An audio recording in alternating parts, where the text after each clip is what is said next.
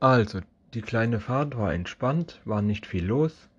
Ist ja auch ganz, naja, die kleine ist ja eigentlich nie so schlimm, eigentlich, die kleine Fahrt, ne? Die Arbeit war dementsprechend aber wesentlich beschissener, weil nämlich äh, während da, äh, ich kam zu nix heute, ich kam einfach zu gar nichts heute, ja. Einfach weil, keine Ahnung, immer dauernd Ablenkung hier, da, la, äh, Dings das und dies das und du das und hier dort und du dort und so weiter. Immer wieder irgendwelche Ablenkungen, ne? Weil ich nicht, komme ich nicht zur Arbeit. Zum Beispiel mal wieder Taxi auf anderer Arbeitsplatz fahren. Ja, weil alle Fahrer sind nicht da, sind alle in Urlaub.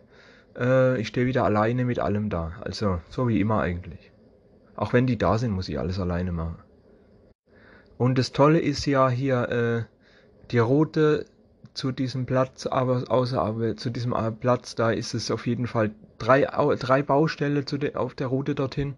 Also dreimal hin Baustelle, dreimal zurück Baustelle, jawohl, geil. Schön umfahre und noch länger und noch länger und noch länger. Äh, ich habe einfach keinen Bock mehr. Der Nachmittag war dann soweit okay.